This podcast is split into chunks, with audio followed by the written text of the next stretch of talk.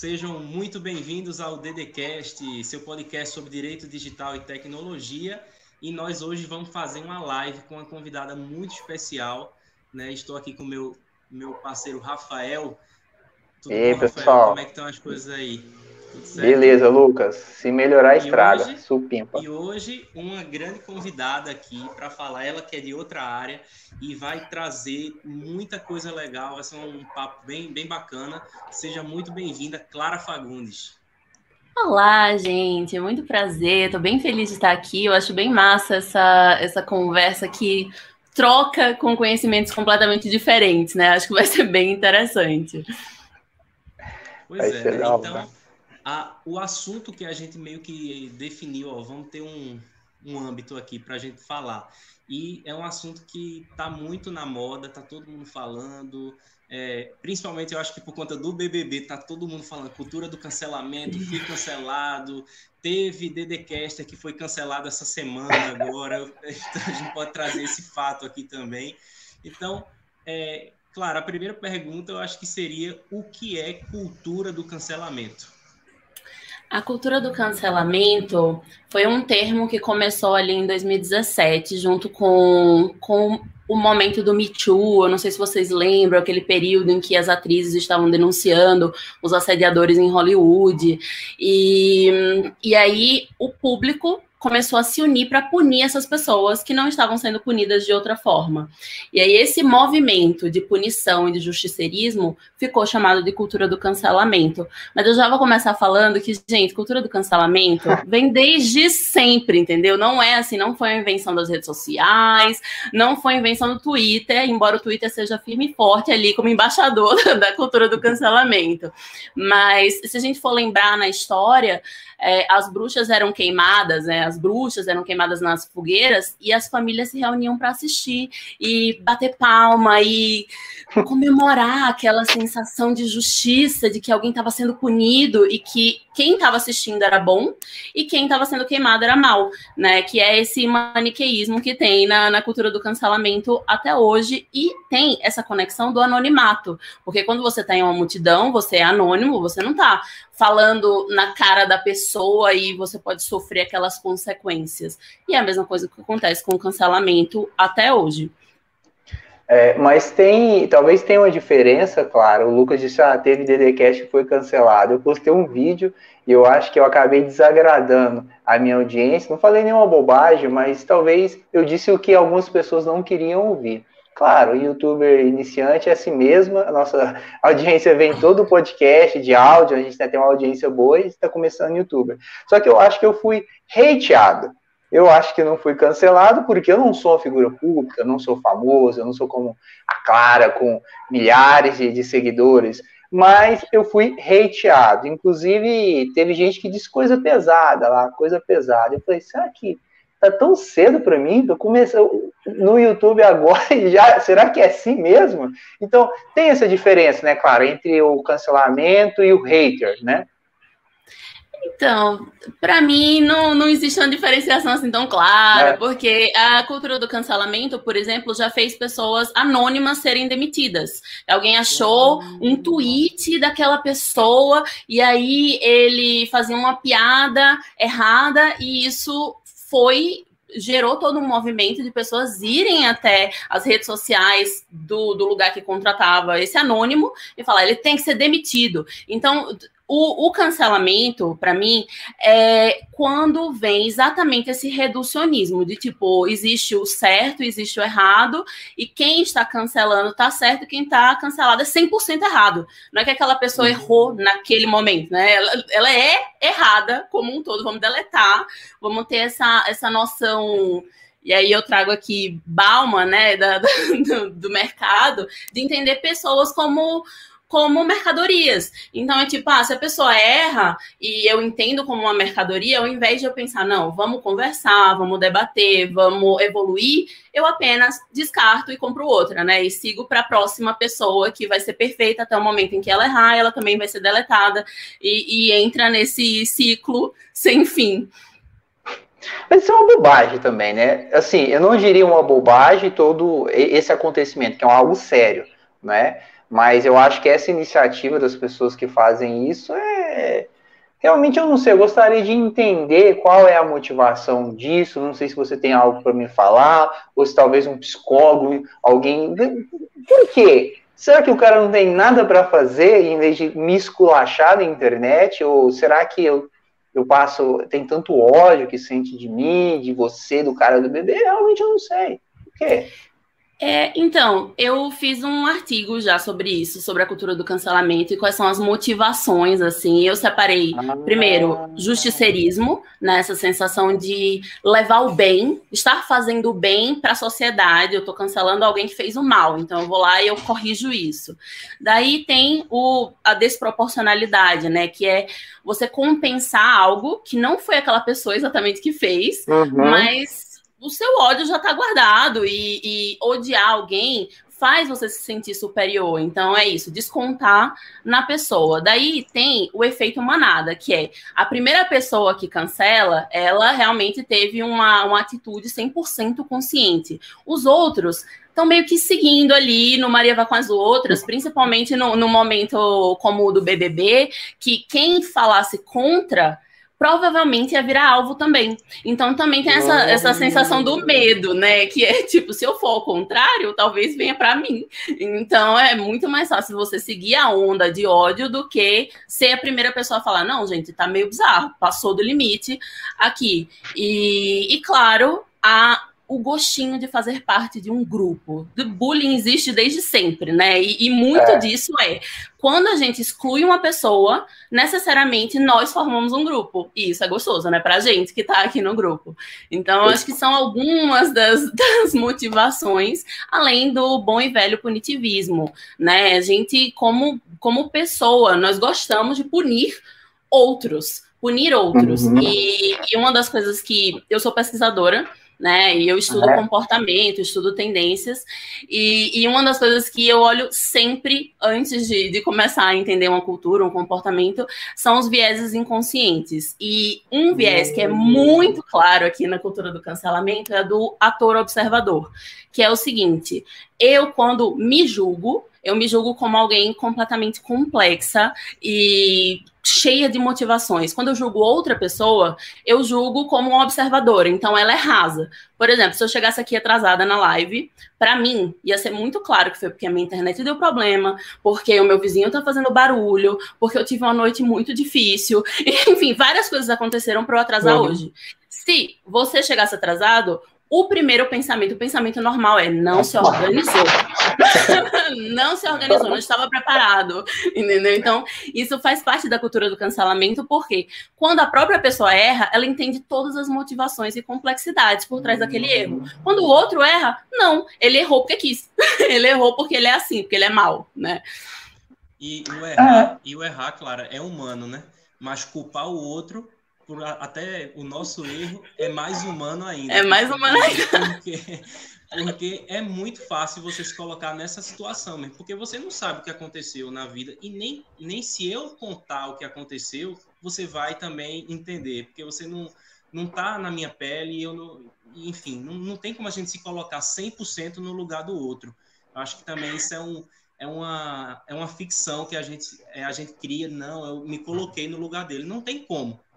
É, verdade. é muito fácil a gente se colocar nessa situação, muitas vezes, de, de julgamento, né? E aí a gente entra no assunto das redes sociais, porque, é, como você bem falou, é um fenômeno histórico, é um fenômeno humano, a cultura do cancelamento. É bom que hoje em dia a gente está dando nome aos bois, né? Então, cultura do cancelamento, bullying, coisas que sempre existiram.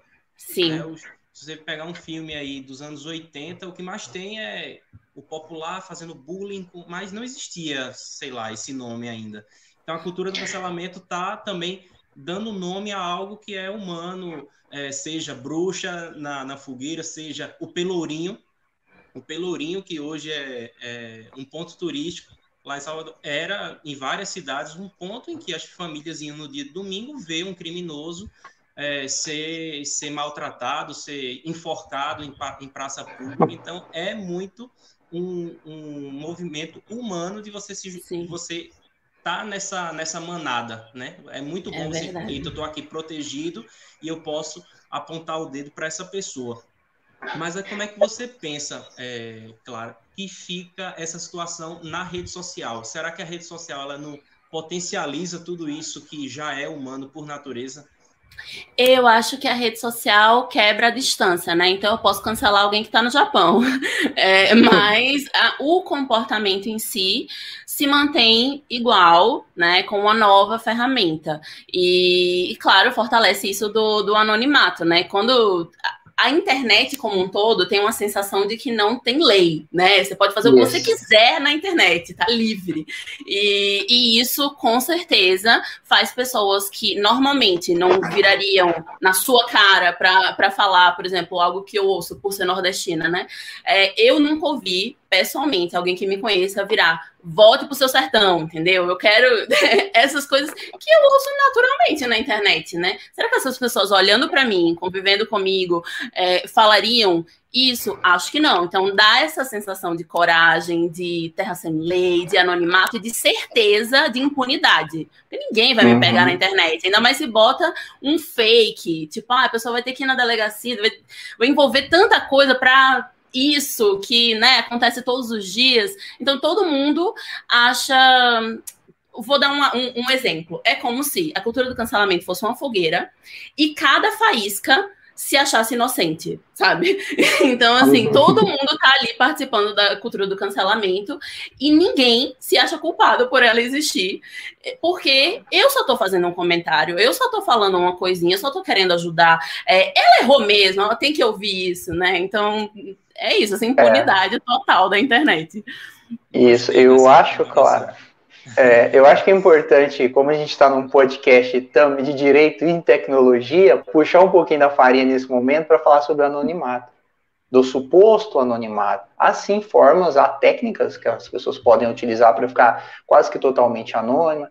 Não vou ensinar aqui, mas o cara utilizar um VPN vai dificultar, se ele utilizar um Tor vai Sim. dificultar, né? Se tem outras coisas, mas é, é, é para outro assunto. Mas não é difícil, e a maioria das pessoas, eu digo por artigos, pesquisa, até alguns casos que a gente tem, o cara coloca um fake, vai do computador da casa dele, do próprio celular dele, e aí faz aquilo. E tem gente que faz coisa pesada, tem gente que ameaça, que aí às vezes comete o, aí, o crime de ameaça, de calúnia, de injúria, de difamação, e não é difícil descobrir, é custoso e, demo, e burocrático. É custoso, e por quê? Qual é o procedimento? Primeiro, eu tenho que, é, se for de, da forma civil, né, procurar um advogado, às vezes no juizado especial, indicar para o juiz aquela URL, tem muita gente que fala, cola o perfil lá, arroba direito digital cash. Cara, mas o juiz, você precisa lá da URL entra com ação, intima o, o, o Facebook, né, pelo Instagram, pede todos aqueles dados lá, a partir daí o juiz revela, aí você começa uma ação. Quando você vai na delegacia é mais complicado, porque a entendimento, a entendimento não, o, o, Marco Civil da internet diz que a autoridade policial, que a polícia, não pode ligar para o Facebook, é o Facebook. O arroba fulano aí, me, me, me, manda aqui, onde que esse fulano tá, onde que esse cara tá, ele tem que pedir para um juiz. E esse delegado né, de polícia que vai até o judiciário, vai lá bater na porta do judiciário. O judiciário agora na pandemia, igual tudo que está acontecendo, está mais demorado, demora. O rei, o hater, o cancelador ou o criminoso, às vezes é o criminoso, o cara já sumiu no mundo, né? É tá mudando a então, assim, é um suposto anonimato. Mas, e aí eu, eu falei isso, eu quero te fazer uma pergunta, talvez polêmica. Fica à vontade em responder ou não. Claro, o que, que você acha? Em assunto polêmico. Ela não tem medo, não. Bora. No Instagram dela, não tem medo de assunto polêmico. O que, que você acha dessa galera do processinho? Por exemplo, não a galera do processinho, o cara que é cancelado e que processa. Por exemplo, o Fiuk não, o Babu, eu soube que foi cancelado, e quando ele voltou, a agência, ó, tem uma lista aqui de coisa pesada. E ele falou, não, vou largar para lá. Mas outras pessoas, como o cara que faz, é, hipnotiza lá, faz mágica. É Pyong, Pyong, Pyong. Eu vi no é. podcast que ele processou um monte de gente. E aí? Processa ou não processa? O que, que você acha? Deixa para lá? Às vezes não é tão grave. Hum, eu, eu vou ser aquela pessoa que, que faz uma coisa, fala uma coisa e faz outra, sabe? Eu acho que super deve processar para as pessoas terem a noção de que tem lei sim, tem consequência sim, mas quando eu passei, eu não processei, entendeu? Tipo, eu tenho um hater muito oficial, ele tem canal, ele bota meu vídeo e comenta em cima, é, ele, assim, muito além, muito além de tudo. E eu sei até o endereço dele, porque é isso, não tem anonimato. Eu, tipo, achei tudo dele, achei conta bancária, achei absolutamente tudo. Se eu quisesse, eu batia na porta dele e falava, vá trabalhar, homem. Sabe assim, mas, enfim, e eu não, não processei, porque é, eu pensei, ah, aí ele vai saber mais informações sobre mim, que agora ele sabe as informações que estão públicas, eu sou super uhum. cuidadosa, né? Outra coisa é, é, realmente me envolver com essa pessoa que tem como trabalho falar mal de mulheres, não é só, não é só do meu canal, ele escolhe ah. algumas pessoas, tipo, é, eu, é Lora, é, já vi algumas é, criadoras que se posicionam como feministas, ele, tipo, criou o canal dele para falar mal da gente em, em, em níveis que são absurdos, assim, de associar o trampo dele, então, o trampo dele é falar mal para ganhar view. É isso que ele faz. Exato. Ele faz por exatamente. dinheiro, motivação econômica. Exatamente, e tem eu... até crowdfunding. Gente, apoiem o canal. Dá quase por organização criminosa. Exato, mas eu não processei, entende? Só que eu acho completamente correto. Eu acho que as pessoas têm que ter noção de que palavra tem poder. Do mesmo jeito que alguém não pode virar para mim, na minha cara, e, ser preconceituoso e, né, tipo, assediar e tal, não pode fazer na internet.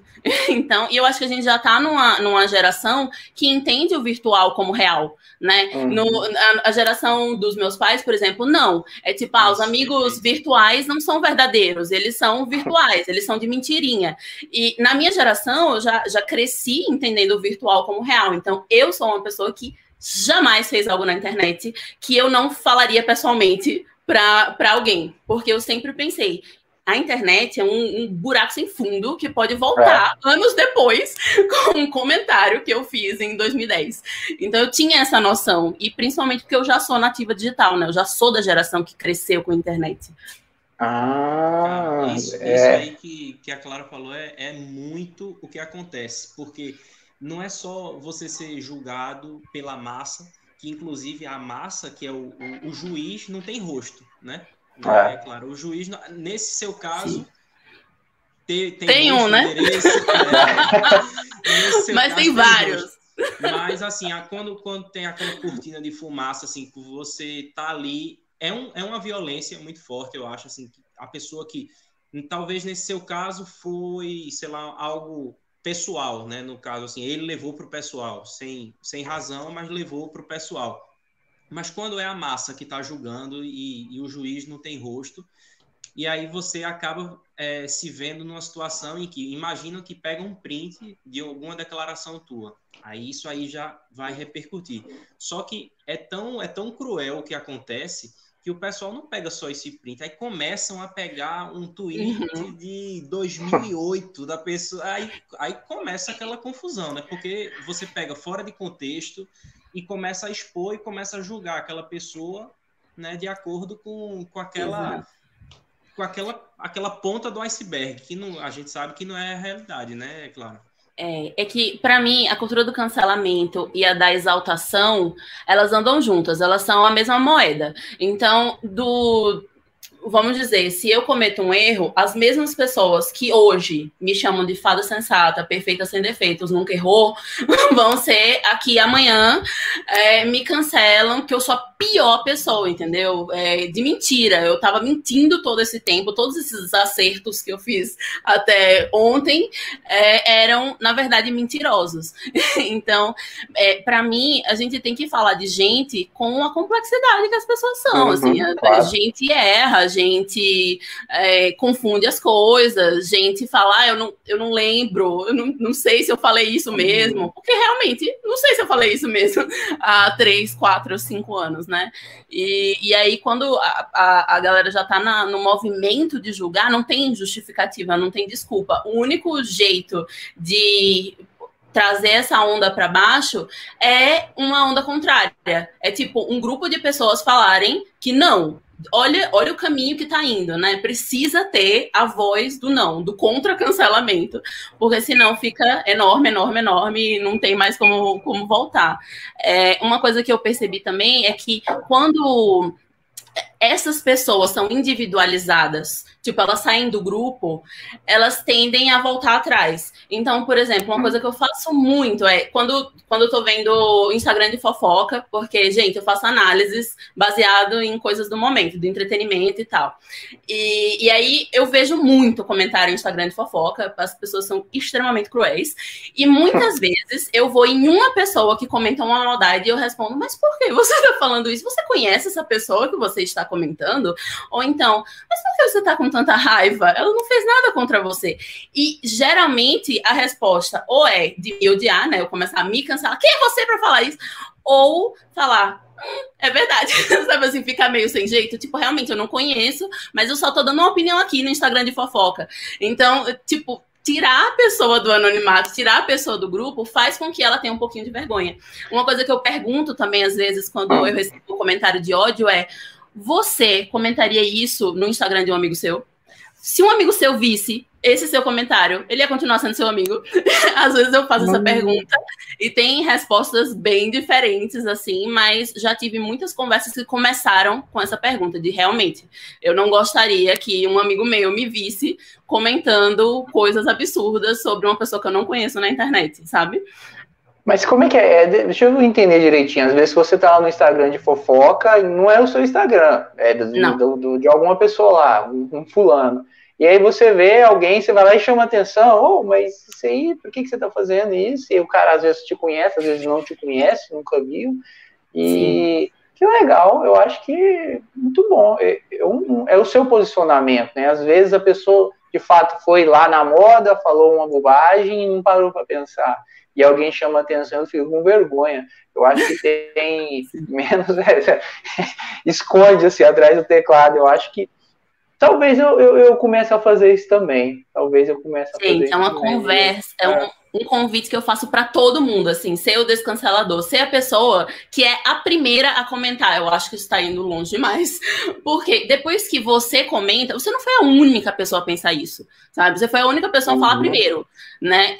Todas as discussões que eu já entrei online aqui hoje, né, quarentena, não tenho mais cabeça, saúde mental para entrar em discussão online. Mas num período em que eu tinha um reservatório de saúde mental para pandemia, é, eu era muito essa primeira pessoa, a pessoa que, que falava isso aqui tá bizarro, olha o que vocês estão falando, e sempre vem mais gente, sempre. É, é um movimento claro, assim, porque o mesmo efeito de manada que vai para o ódio vai para a resposta, entendeu? Até porque as pessoas se sentem o quê? Justiceiras de novo, que é o gostinho uhum. de se sentir bom, de se sentir fazendo algo certo, né? E tem uma coisa, eu não sei se o pessoal costuma documentar isso, aquela pessoa que é cancelada, que é hateada, porque às vezes, veja um exemplo, o cara que te ameaça na rua normal, ele te ameaça, ah, deixa pra lá. Aí o outro dia ele te ameaça, ah, Aí um dia acontece alguma coisa grave. E talvez nesse dia você não tinha uma testemunha, nesse dia, às vezes, não, tá, foi algo que estava ali, duas pessoas, foi à noite no escuro, não sei, às vezes você nem viu. E eu acho que se a pessoa começa a documentar isso na internet, o fulano lá, o seu, o seu fã às avessas, né, que, que fica te perseguindo, talvez seja importante, porque um dia é, é, é, estoura, um dia é a última gota d'água, e você tem aquilo tudo documentado para tomar uma atitude ou não, talvez até pedir. Não sei se esse cara te procura, se descobre, procura você pessoalmente, pedir uma, uma medida de restrição aí, de distanciamento, entre outras coisas. Você sabe, a galera costuma documentar isso, ou deixa para lá, ou só quando o bicho pega mesmo que toma uma atitude? Toma um print. É, eu, né? é, eu acho que, que não é normal não fazer isso. No meu caso, como é algo muito pessoal, muito direcionado, não é um aleatório me mandando comentário, eu tenho, eu tenho a pastinha do hater, do hater oficial, mas de tudo, tudo, dos comentários do, da comunidade dele, tudo. Mas, num geral, eu apenas bloqueio bloqueio tá ou restringo. Na, no, no Instagram tem essa ferramenta maravilhosa, incrível, que é restringir, que é tipo a pessoa fica falando sozinha. Ela não sabe ah, que você bloqueou ela, que você mutou ela. Então, eu tenho isso, tipo, vários posts que são mais polêmicos, que passam uhum. para hashtag, né? É, sempre tem lá, vê os comentários restritos. Eu nunca vou ver. Ai, tô tocando aqui. Atende aí. Às vezes... nada, gente. Eu sou companhia, companhia Às vezes é seu fã. Se for o hater, eu quero falar com ele. Coloca ele aí, vá. É, me passa o número dele, não. Vou puxar a orelha dele aí, vá. Mas, mas então, o que é, eu, eu só guardo realmente quando é muito específico. Tipo, teve, teve um, um, período em que eu tava. que eu falei sobre legalização do aborto e tal. E tive uma galera assim. Que é uma ameaça diferente, né? Uma ameaça de eu vou aí te estuprar, eu vou é, te atacar no, quando você estiver saindo do trabalho, né? E aí, esses mais sérios, aí eu tenho também é, print. Porque você sabe. E como você faz? Você printa, você eh, guarda essa prova, a gente chama de colher, é printando? É, printando. É forma, não, então printando. vamos te passar aqui algumas técnicas agora aqui mais efetivas. Por quê? Alguns juízes algum, não aceitam prints, não que às vezes você tem uma quantidade muito grande, algum, às vezes, mas você tem um, dois ou três. E se você optar por print, salva o URL também. Você pode colocar o print e um outro print com a, em cima para não adulterar o documento, tá? com a URL também, isso vai ajudar. Entendi. Além disso, isso assim, é o básico do básico do básico, tá? Mas se for algo mais pesado, utilize algumas ferramentas. A gente já gravou um podcast com o pessoal da Veri, Verifact, não é isso, Lucas? Verifact. Verifact. É, é uma, é uma ferramenta muito boa, isso que eu já utilizei, inclusive que era uma, uma questão de ameaça no Instagram também. Você vai lá, compra um crédito da pessoa e ela filma ou printa toda a sua tela dentro de um ambiente seguro. E esse, essa tecnologia, esse serviço é inclusive indicado pela Polícia Civil do Estado do Paraná. É indicado por alguns delegados que já fizeram. Um outro serviço é da Original Mai, onde eles você faz essa colheita dessa prova e você compra créditos também lá tá, tinha assinatura, compra crédito. Talvez para você que está sempre na internet, vale até a pena uma assinatura, não sei. Você consegue salvar essa prova de forma simples, e isso é registrado na blockchain, para não ser adulterado, para não ser modificado depois. E aí, se você resolver, você tem aquele juiz, olha aqui, ó, um monte de prova que eu tenho, pá, toma para você. Porque às vezes, já pensou, você entra com um processo com um safado desse, um cara que merece que perde o processo por insuficiência de provas, o cara vai rir da sua cara. E você que entrou, a vítima, né? Você diz, nossa, mas que injustiça. Se fizer tudo isso, essas duas ferramentas aí, é, eu acho que vale a pena. Tá vendo, claro, como é bom ser amigo, amiga de um advogado. É verdade, né, minha gente? É verdade.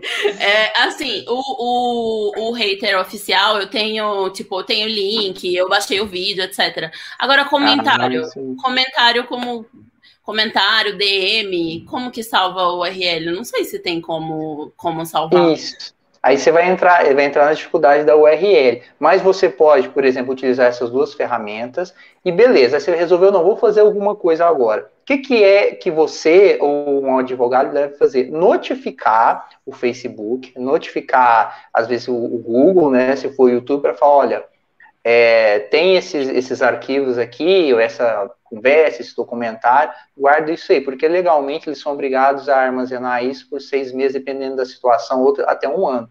E se o processo demora tanto tempo, isso some. Então você notifica primeiro, para falar, olha, não some com isso aí não, guarda. E a partir daí você vai entrar com ação, né, o juiz vai mandar citar, vai mandar, né, mas usa, é, eu acho que essas para DM, na verdade, eu acho que o mais recomendado seria essas ferramentas. Entendi. É, é, utilizar, já houve decisão judicial já do Tribunal de São Paulo que aceitou a ferramenta da Original My, já até, inclusive, condenou gente, tá Verifact, a polícia usa para pegar muito crime também. Então, vai gastar um dinheirinho lá, mas dependendo da situação, é para sua segurança e para o sucesso do seu futuro processo. Ô, ô, Entendi. deixa, deixa eu fazer uma pergunta aqui, voltando para o assunto redes sociais, porque. Não, não voltando, né? Porque isso aí é uma consequência do mau uso né, da, uhum. de um crime ou de alguma indenização que venha da rede social. Mas eu queria entender assim, qual é a tua visão sobre o próprio algoritmo do, da rede social, se ele estimula a treta, se ele estimula essa cultura do cancelamento. Se ele é mal.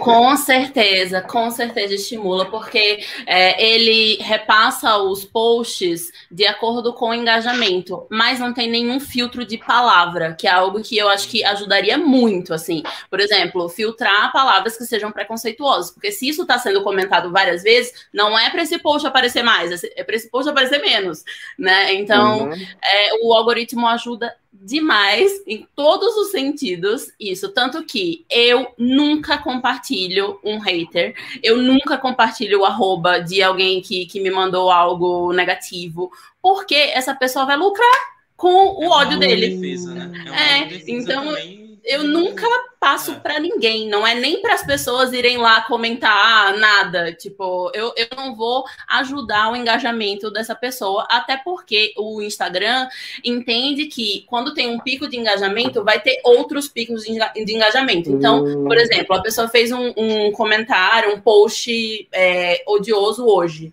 Ela tem um pico hoje, os próximos conteúdos dela também vão ter picos, também vão ser mais mostrados para as pessoas. Então, gente, não não alimentem o cancelamento nesse sentido, porque sim, o algoritmo ajuda, que é uma beleza. Eu acho que. Ah, fala aí, Lucas, desculpa, eu estou monopolizando aqui, que eu estou tão interessado é, é, nessas, esses causos, né? Que em Minas a gente fala, esses causos da, da Não, Clara aqui, que eu tô monopolizando, desculpa. É, porque a Clara ela falou uma coisa antes também que me chamou muita atenção, que é justamente assim, ele, o algoritmo, ele, ele procura um engajamento, né? Mas então, quando, quando você e outras pessoas, pessoal, não vamos, tá bom, já passou, já passou do limite. Eu acho que o algoritmo ele também vai, vai impulsionar se alguma, se uma galera se juntar. Se tem um movimento, sim. É, se, se tiver um movimento, eu acho que o algoritmo. Agora, essa, essa ideia mesmo da, do filtro de palavras era algo que eu acho que as empresas, é, aí a gente pode citar todas elas que, que têm rede social, elas já poderiam ter feito isso, a tecnologia já, a inteligência artificial já passou é, né, do nível de conseguir fazer isso, só que eles querem ver o, o circo pegando fogo. Eu acho que é isso. Porque, porque dá engajamento. é, tem como você, sei lá, filtrar ou até, como, como Clara falou, é, sei lá, cortar um pouco o alcance de um post que tem muitas palavras ofensivas, porque tá rolando uma treta ali, né? Se tem muito palavrão, se tem muita coisa acontecendo ali de ruim, eu acho que é porque tá rolando uma treta. Então isso vai estimular discurso do ódio, que eu acho que é né? Talvez o, o, o problema seja a cultura do cancelamento e a forma com que ela se expressa é o discurso do ódio, né? Não sei se você concorda comigo, Clara, que é, é algo assim que tá muito, tá demais, eu acho, já passou da, da conta. A, a agressividade nas redes sociais também, né? É. É, eu acho que a cultura do cancelamento começou de um jeito positivo, né? Era para denunciar assediadores, e isso era muito claro. Essas pessoas estavam ganhando milhões na indústria e eram assediadores, estupradores. Então deu essa sensação de, meu Deus, é muito injusto. Olha o que eles estão uhum. fazendo e eles e eles estão aí brilhando, tudo certo na carreira deles. Eu vou fazer alguma coisa. Então, só que na internet não tem porteira. Então, não tem, tipo, só essas pessoas nessa situação, é, até tal limite, vão ser canceladas. Então, outras pessoas começaram a ser canceladas com erros menores, com erros pontuais, com erros que não eram crimes, né? Então, é, vai, vai crescendo, crescendo, crescendo. E eu não sei se é o discurso de ódio em si. Eu acho que o, o, o que marca muito o cancelamento é o maniqueísmo, que é tipo, só tem um certo e só tem um errado. E, e o fato de que ele transborda. Então, é assim, eu, eu sou amiga de Lucas, Lucas fez uma besteira, eu também vou cancelada porque eu sou, vou ser cancelada porque eu sou amiga de Lucas. É, as pessoas vão começar a me cobrar porque você não tá falando mal de Lucas também. É, eu, por quê? Porque você tá apoiando ele, tá passando pano. É, o cancelamento tem muito disso, porque se fosse só justiça, só quem errou pagaria, né? Ou, ou levaria um processo, ou, enfim, tipo, sofreria as consequências, e não todo mundo que tá ao redor. Eu nem falei nada e você cancelada junto, uhum. porque é, eu sigo, sigo, né? Eu tenho uma amiga que seguia a Carol Conká, e ela não seguia porque era a melhor amiga de Carol Conká, ela seguia por causa das músicas. E ela começou a receber um monte de DM xingando ela, de tipo assim, por que você apoia essa, né, várias palavras. E, e, e você é assim também, se você tivesse lá ia estar tá fazendo o mesmo pessoas que não conheciam essa, essa minha amiga, sabe? Então, a cultura do cancelamento tem disso, que é transbordar para todos os lados o, o exagero, né?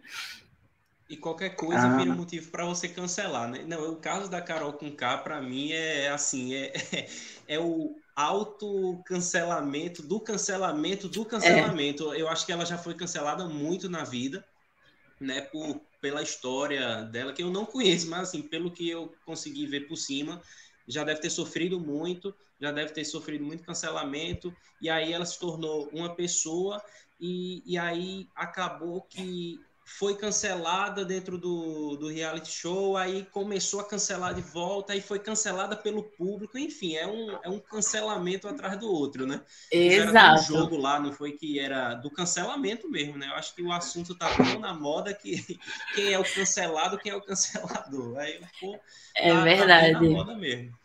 E, e aí foi esse jogo foi um bom exemplo é, de efeito manada, porque quem quem está assistindo e, e, não, não sabe como foi o jogo era para definir quem, quem eram os canceladores e quem eram os cancelados uhum. da edição. E aí Lucas, que era completamente cancelado, excluído, estava sofrendo bullying, saiu como cancelador para todas as pessoas. Tipo, todas as pessoas que estavam cancelando. Lucas chamaram Lucas de cancelador. E, e por que isso? Porque a primeira falou, daí a segunda falou, bom, hum, é melhor para mim do que eu ser a canceladora, né? E, e, aí foi indo, foi indo, de repente, a grande maioria da casa, tipo assim, 80, 90% da casa tinha definido o Lucas como cancelador, sendo que ele era um excluído e estava sofrendo bullying. E é isso. E aí precisou uma delas, que foi Sara, falar primeiro e falar, gente, não, eu não vejo o Lucas como, como cancelador. Inclusive, ele, né? É, eu, eu, diferente de vocês, não comecei a odiar ele por causa de um erro e porque a maioria estava odiando. E aí veio esse, esse movimento do descancelamento, que as pessoas começaram a se questionar também. Tipo, qual era o sentido desse jogo? Será que Lucas realmente era, era cancelador ou ele é cancelado? Enfim, só para ela... a gente pensar que às vezes não faz nem sentido. É só ela o mais o que... melhor na maioria. A galera ela... seguiu o fluxo ali, né? Seguiu o fluxo. É. Ah, ele, ele foi. Can... E, e, o bom, e o bom desse jogo é que ilustra como o termo cultura do cancelamento ainda não foi definido, nem pelas pessoas que estavam lá, porque. Não, porque ele é o cancelador, porque. Aí inventava assim uma coisa. Cada uma dava uma desculpa diferente. mal quando ele mas isso ainda não é. Ele não está cancelando você por conta disso. Ele não é cancelador por conta disso. Ele pode ter sido tudo lá, pode ter feito um monte de besteira e que não, não justifica aquelas cenas, né? Que foi aí sim, do, do né, dedo né, vindo dedo na cara e tal. Ali alguém deveria ter, que é isso aí? Isso aí não, mas todo mundo ficou aqui, ó, calado. Exato. A cumplicidade faz crescer. É. é verdade, é verdade. É, tem uma coisa que eu estou pensando aqui, é, claro, talvez seja polêmico também, mas é sobre cancelamento e engajamento, né? Engajamento. Veja, eu ouvi um conversando com um amigo ontem que trabalha com marketing digital e falou, Rafael, é ruim o cancelamento, mas dá engajamento. E o hater, às vezes, é seu cliente amanhã. Você passa a ser conhecido, aí você, é, você é hateado hoje, dá engajamento, todo mundo, não, mas quem é, por quê? Sem entender, porque o ser humano gosta de uma fofoca, né? Quer entender. Você posta um segundo vídeo fala, ah, mas esse cara de novo, para lá, e todo mundo, isso vai aumentando. E aí eu fico pensando sobre é, da dimensão, e eu acho que as empresas, o Facebook, o Google, o é, Twitter, também lucram com isso, né? Que é mais gente na rede social, mais tempo, mais anúncio. E será que aquele que é cancelado, a depender da situação, a depender da, sua, claro. da situação, ele tem um, um, aumento do número de visualizações, de seguidores, talvez ele é até uma vítima. Veja, eu não gostaria disso, não estou falando que ah, deixa ser cancelado que vem dinheiro no bolso, prefiro não ser. Mas será que não tem gente que pensa diferente, ou que coloca alguma coisa polêmica, ou que fala já pensando nesse viés do cancelamento para subir um pouco? Será? Não sei. Sim, sim. É, é uma, uma estratégia, é, certamente. Tanto, tanto que, assim, na, na publicidade, tem algumas publicidades que a, a empresa já lança sabendo que vai cair pelo Conar. É, mas ela lança sabendo que vai gerar buzz e o Conar é lento. e quando a, a propaganda sair, já tá na internet, já tá bombando, já tá tudo, entendeu? Então, essa lógica da publicidade vai pro cancelamento nas redes também. Só que, assim, deixando claro que cancelamento funciona de formas diferentes para pessoas diferentes. Eu, por exemplo, eu sou uma pessoa é, que me posiciona, me posiciono como de esquerda, me posiciono como feminista, eu, eu sou nordestina, eu tenho vários recortes. Se eu for cancelada, vai ser um cancelamento muito pior do que se Lucas for cancelado, por exemplo. Porque, naturalmente, as pessoas perdoam menos algumas, algum grupo de, de, de pessoas, entendeu? Então é por isso que o Woody Allen tem diversas denúncias de pedofilia, de coisas que são abomináveis e ele continua sendo premiado. Porque o Woody Allen passa mais fácil por alguns, alguns julgamentos, sabe? Então, tipo, é, vamos dar um, não sei se eu posso citar nome, vou, vou, vou exemplificar Pode. com um, um escritor, um escritor bonzinho que no ano passado que ele, ele ganha dinheiro dando conselhos para mulheres, conselhos amorosos para mulheres. E aí a ex-namorada dele denunciou é, que ele tinha tentado jogá-la da janela. Tá? É, é uma, é uma denúncia muito grave. E, e aí ele não perdeu seguidor, tá? Não perdeu seguidor, ele apareceu chorando, pedindo desculpa. Tipo, gente, isso já estava resolvido, não sei porque ela veio falar disso publicamente.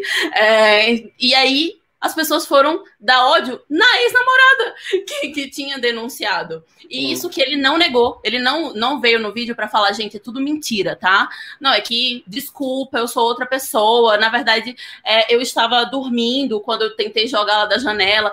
E, passou, passou porque ele é bonzinho, porque ele é branco, porque ele é homem, porque ele é hétero, porque é, ele dá conselhos para mulheres, tipo, ele claramente é um cara sensível.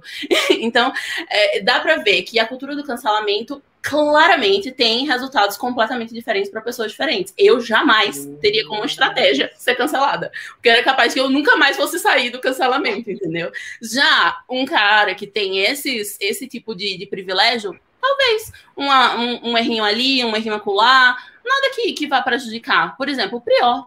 Prior, no ano passado, não foi uhum. cancelado? Saiu com 6 milhões de seguidores. é, porque é. Prior é, foi cancelado e as pessoas se identificaram com o discurso dele. Tipo assim, pô, mas ele é um meninão, não é que ele é mal, ele é um meninão. E aí, nesse ano, Carol Conká foi cancelada e ela saiu com um saldo negativo, uma coisa assim histórica no BBB, né? Será que Prior, uma pessoa como o Prior, no lugar de Carol Conká fazendo as mesmas coisas, sairia com o saldo negativo? Não é que ela tá certa uhum. ou tá mais certa, mais errada, nada disso. Ela foi bizarra, ela tem uns, uns erros absurdos, inclusive de xenofobia, uhum. que me atinge pessoalmente. Mas o resultado, para ela, foi diferente, porque ela é Carol com K. Entendo. É. Se, pra, se há alguém que tenta ou pensa em utilizar essa estratégia, é muito arriscada, né? Muito arriscada mesmo. Principalmente Sim. que o cancelador vê as pessoas de forma diferente, como você disse, né? Se for um fulano, beleza, mas se for o ciclano, ah, isso aqui eu vou, vou arrebentar, o outro vou passar um pano. Esse rapaz que você não disse o nome, né? Preservou a identidade dele, tão bonzinho, que se mostra tão sensível, que ajuda pessoas, como que pode? O cara é tão bom desse empurrar a mulher da janela.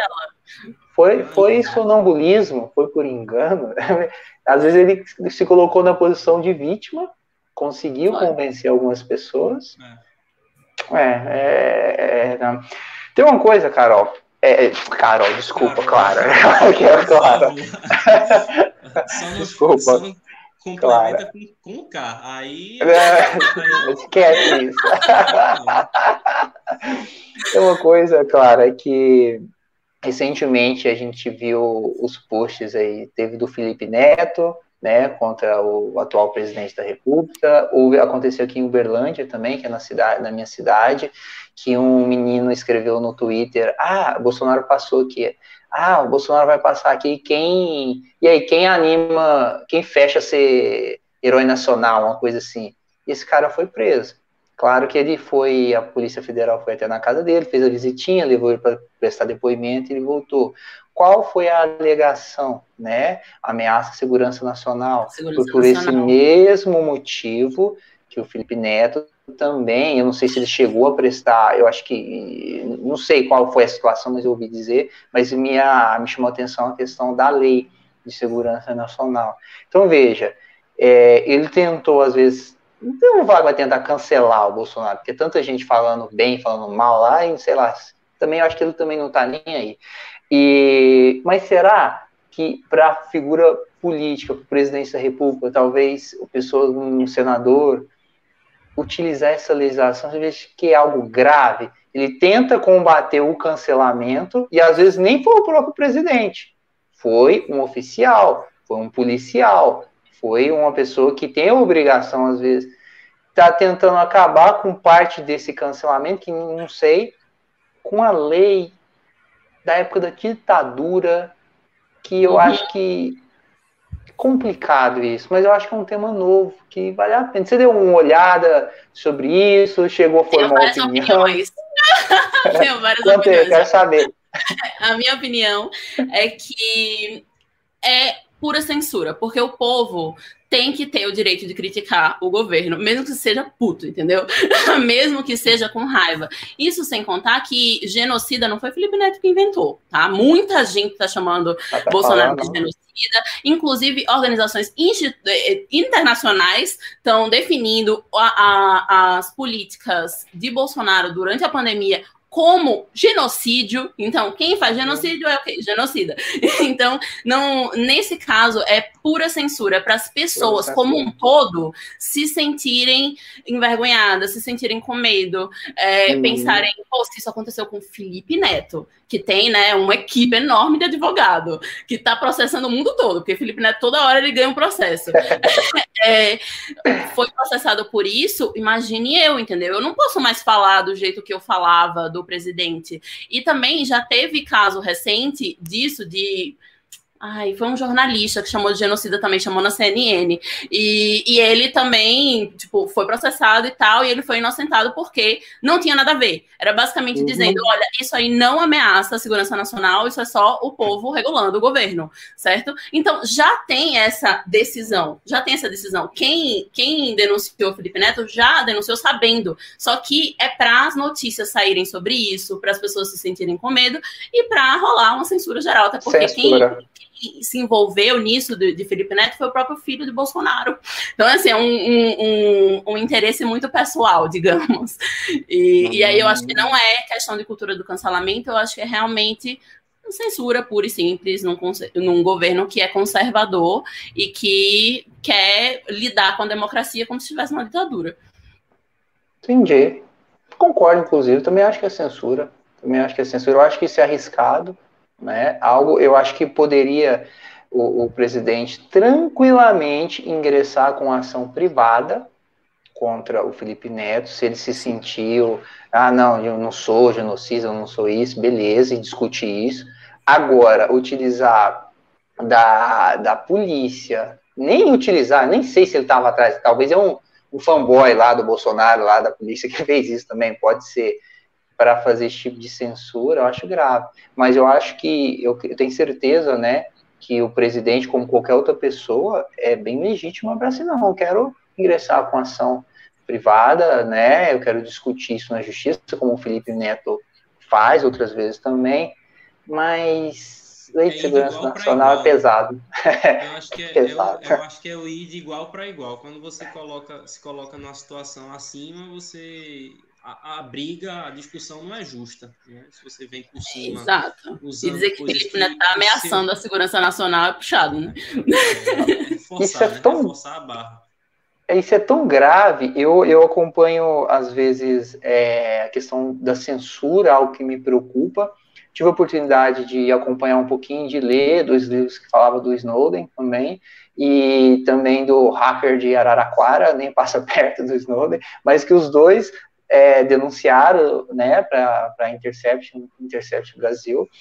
E o, o, jornalista Green, né, Green, Green não, eu não sei falar o nome dele, que é o brasileiro, é, é norte-americano, na verdade, que vive aqui no Brasil, trabalha no Intercept sofreu, foi ameaçado, inclusive, para entregar a fonte. Inclusive, foi, é, não sei se chegou a ser processado, mas isso aconteceu no caso do Snowden, foi processado também. E por pura censura, né? Ele joga alguma coisa, né? Você vê, isso para esclarecer, não tem nada a ver de, com cancelamento, é, mas ele joga alguma coisa alguma informação que é relevante para o público e vem lá o governo, não só o governo do, do, Brasil, mas o governo dos Estados Unidos também fez isso, e outros governos também fazem. Então a gente tem que tomar muito cuidado. E lá também, sob o pretexto de ameaça à segurança nacional, acho que o Snowden ameaçou mesmo, mas eu acho que está certo, mas é, a gente tem que tomar cuidado com essa censura, senão daqui um dia a gente não grava nenhum podcast. Daqui, pô, esse fulano aí não fala o nome dele. A gente é, não bate papo. É um, é um, prato cheio para é? censura, cancelamento, que a pessoa tá aqui e a pessoa nem lembra, tá conversando. E é imagina, pegar um podcast de 10 anos atrás para cancelar a pessoa. Ah, você é verdade. falou, você deu uma opinião, você não pode mudar, não, né? você não pode, sei lá. Tá, Nossa, isso é muito importante, né? Entender que as pessoas mudam, o tempo passa. Enfim, é verdade, é, é, verdade. E um gancho aí com o que você falou, Rafael, do, do, em relação ao cancelamento, é Gente, perdi a linha de raciocínio. O que, que é isso?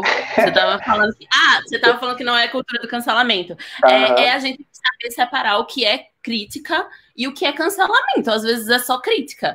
Tipo, é. ah, uma pessoa faz uma, uma piadinha racista. Eu chego lá e falo: olha, isso aí foi racista. Isso não é cancelar. Hoje também a gente tá num momento que se qualquer pessoa fala alguma coisa, ah, é Lumena. Ah, é canceladora. Nossa, absurdo aí, militância demais, agressivo. Ai, minha saúde mental. Né? Vamos, vamos, é, vamos equilibrar.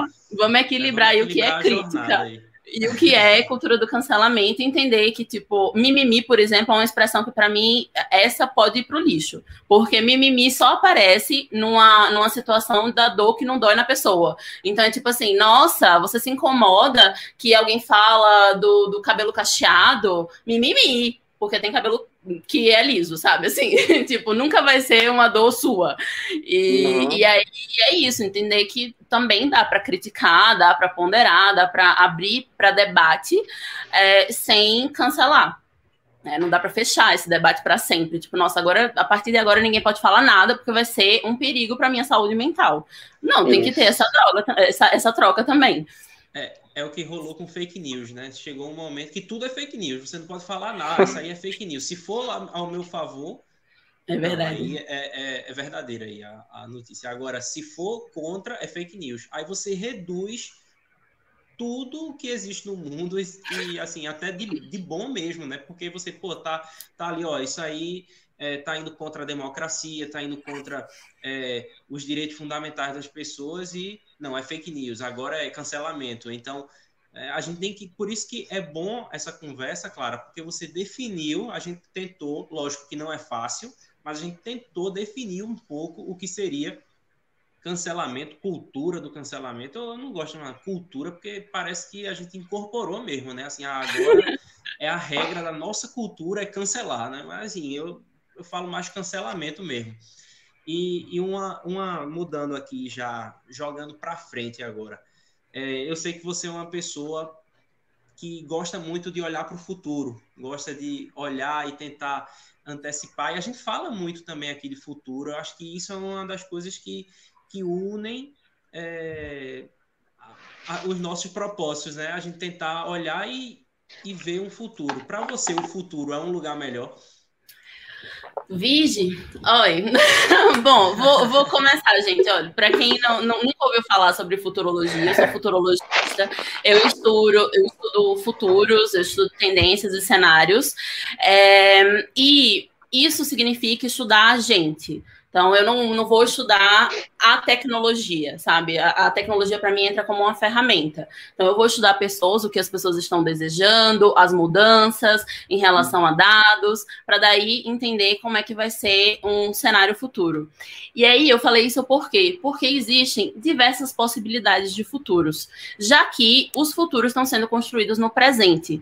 Então, por exemplo, quando eu, eu projeto tendências, eu projeto é, futuros possíveis, possíveis, tudo vem numa ideia de jornada, tá? Então, eu estou aqui projetando uma tendência, vamos dizer, uma tendência recente que é o fim da imparcialidade. As pessoas começaram a entender que imparcialidade era uma mentira, neutralidade era uma mentira, e elas estão começando a lidar com isso, que existem, existe ideologia até no imparcial, no que na teoria é imparcial, como jornalismo, tá? E aí, essa é uma tendência que é micro, mas ela pode virar macro, ela pode virar algo grande que faça parte do nosso futuro de fato.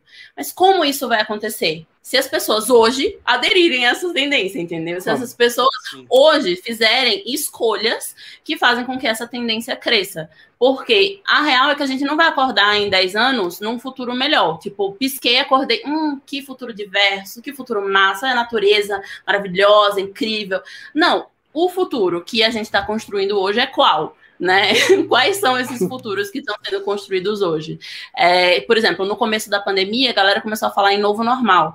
E eu só conseguia pensar, novo normal para quem? Tava normal para quem? É, e, e, a pandemia, a internet, o home office, o EAD, vai influenciar que pessoas, né? Porque tem muita gente que não tem nem internet em casa. E a gente tá falando de um novo normal por causa disso, sabe? E, e aí é isso.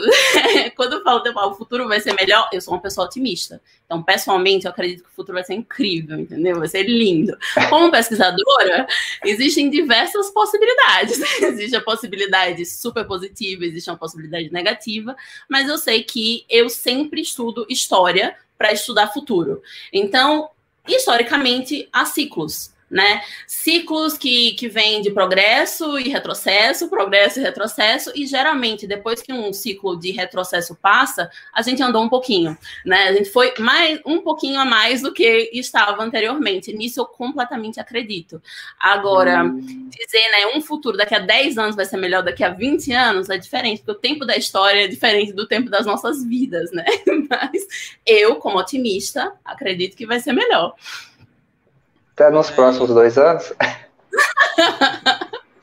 é.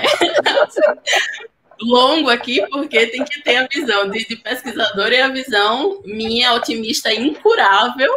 Eu acho que tudo vai ser melhor, tudo vai ser incrível. Meu Deus, a galera vai acordar e a gente vai correr juntos no arco-íris de mãos dadas, sabe? Esse é o meu nível de otimismo. Mas como pesquisadora já é outra, outra coisa. Você falou uma coisa que ah, eu olho para trás, eu estudo, né? Eu vejo a história e isso é essa mesma técnica o pessoal utiliza também para investimento. Utiliza para investimento, para bolsa, para isso. Ah, como é que foi? Quantas vezes isso, aconte isso aconteceu? Essa empresa aqui, às vezes o dólar, o ouro. E aí eu quero te fazer uma pergunta. Você investe? Você investe em Bitcoin? Gosta de criptomoeda? Já investi em Bitcoin, inclusive ganhei um dinheirinho na época, mas é. não invisto mais porque todo mundo fica falando de bolha, de bolha, de bolha, eu não entendo o suficiente, parei, sabe? Assim, não, no começo, é, que teve, começou a ter uns saltos, né? Tinha uns uhum. saltos de, de uma semana para outra, de um mês para o outro, é, eu, eu até investi, mas já faz uns anos que não mexo com isso anos. mais anos, tipo, pelo menos uns dois tá anos. Um Bitcoin hoje? Muito dinheiro. eu sei. não sei quanto, mas eu sei que muito. Porque da última vez que eu olhei, por, sei lá, 50 mil, não, não lembro assim, mas eu lembro que era muito dinheiro. Eu fiquei. 320 mil reais. Eu olhei mais cedo pela manhã. Tava 320 mil reais Bitcoin. É. é. sempre aquilo, você não sabe se vai subir mais ainda, se já. Exato, era essa sensação que eu tinha. Tá muito, tá muito. Será que vai subir? Subiu bastante, porque da última vez que eu vi tava 54, se eu não me engano, 54 mil. Uhum. Pois é, subiu bastante. Veja, mas isso aí, ah, eu perdi, eu também, comigo aconteceu a mesma coisa. Eu conheço Bitcoin desde 2016, 2015 eu ouvi falar, 2016 comecei a estudar, 2017 comecei a advogar na área, representando as pessoas. Eu gostaria de ter, na época eu tinha dinheiro para comprar sei lá, alguns bitcoins, ah, não sei. Você acredita? Eu acredito muito na tecnologia, muito. Mas eu também não tenho dinheiro para colocar no Bitcoin lá e se, se cair, e perder, ficar né? tranquilo. É. Não, na verdade, você só perde de vender. Se você não vender, um Bitcoin vai ser sempre um Bitcoin, né? Você não, não, não perde. É. Mas eu não tinha, não tenho ainda dinheiro para deixar lá. Ah, beleza, coloquei uma grana, deixa o dia que subir, né? Acontece com muitas, muitas pessoas, mas eu penso, se eu tivesse talvez um pouco mais de dinheiro ou mais coragem, minha situação hoje seria 320 mil um Bitcoin. Mas era só uma curiosidade, porque esse pessoal que está na internet, está na internet há muito tempo, faz um trabalho, e, e eu tinha essa curiosidade. Mas que pena que você não está milionário agora, eu não vou te pedir dinheiro emprestado. Né? Não, não foi, não foi assim. Porque eu também sou desconfiada. Eu sou, o meu perfil de investidor é extremamente conservador, sabe? Assim. É. Então, tipo, por muito tempo, quase tudo estava no tesouro. Aí agora que, que o tesouro quase não está rendendo, né, o Selic, é, eu estou, hum, e aí, o que eu faço com esse dinheiro? Não sei. Ainda vou descobrir. Legal. Não, mas o papo, o papo rodou, viu? Porque saiu rede social, cultura do cancelamento, Bitcoin, provas digitais. Fogueiras. Futurologia. assim, a gente rodou o mundo e os temas, acho que quase todos os temas possíveis. E queria agradecer a, a nossa amiga Clara que, que se disponibilizou a vir para cá e, uhum. dar, e bater esse papo, né? Não chamo nem de entrevista, foi tão, foi tão prazeroso que foi um bate-papo, foi uma conversa. Então, queria que ela, enfim, divulgasse as, as redes sociais dela, como é que as pessoas que com certeza vão, vão admirar cada vez mais depois dessa, dessa entrevista acham a Clara nesse mundo online do cancelamento. Bom, gente, é, primeiro, muito obrigada pelo convite, foi ótimo. Assim, logo de começo, eu falei para Lucas: ah, passa um roteiro mais ou menos do, do que, que a gente vai falar, e tava super aberto. Eu fiquei, meu Deus, como é que a gente vai falar disso tudo? E realmente, a gente falou mais, mais do que estava no roteiro, maravilhoso, ou seja, fluiu, né? Espero que vocês tenham gostado também. É, eu estou eu estou no Instagram é, como Clara Fagundes, estou na maioria das redes sociais ou como Clara Fagundes, ou tweets declara, TikTok declara, tudo declara, blog declara, inclusive. E é isso, crio conteúdo todos os dias porque como pesquisadora e como futurologista, eu entendo que os futuros melhores só vão ser construídos se as pessoas souberem do que está acontecendo e se a gente uhum. compartilhar esse, esse conhecimento, né, esse acesso de uma ciência social que é super restrita, é super, tudo está em inglês, tudo está na mão de homem branco, cis, hétero, gringo, afins. E, e aí eu comecei a estudar isso há alguns anos, eu trabalho com isso há alguns anos e eu tento passar né, a, a, comunicação junto com a futurologia de um jeito super simples, inclusive usando BBB, fofoca, o que está no momento, que, que é para qualquer pessoa entender, exatamente. então é isso, venham me conhecer, eu sou super acessível e conversadeira, como vocês notaram aqui. Que beleza, obrigado, tá, Clara? Obrigado mesmo, fiquei muito feliz de bater esse papo e aprendi um monte, aprendi um monte, fiz todas as perguntas que eu queria fazer para a galera, para a pessoa que vive nesse mundo aí do cancelamento da internet. Muito bacana, obrigado mesmo. Obrigado, Clara. Imagina. A gente vai se falando aí, vamos tentar mudar esse futuro, tá bom? É verdade. vamos fazer futuros melhores. Exatamente. Um beijo. Tchau, tchau, tchau, tchau. Até, tchau.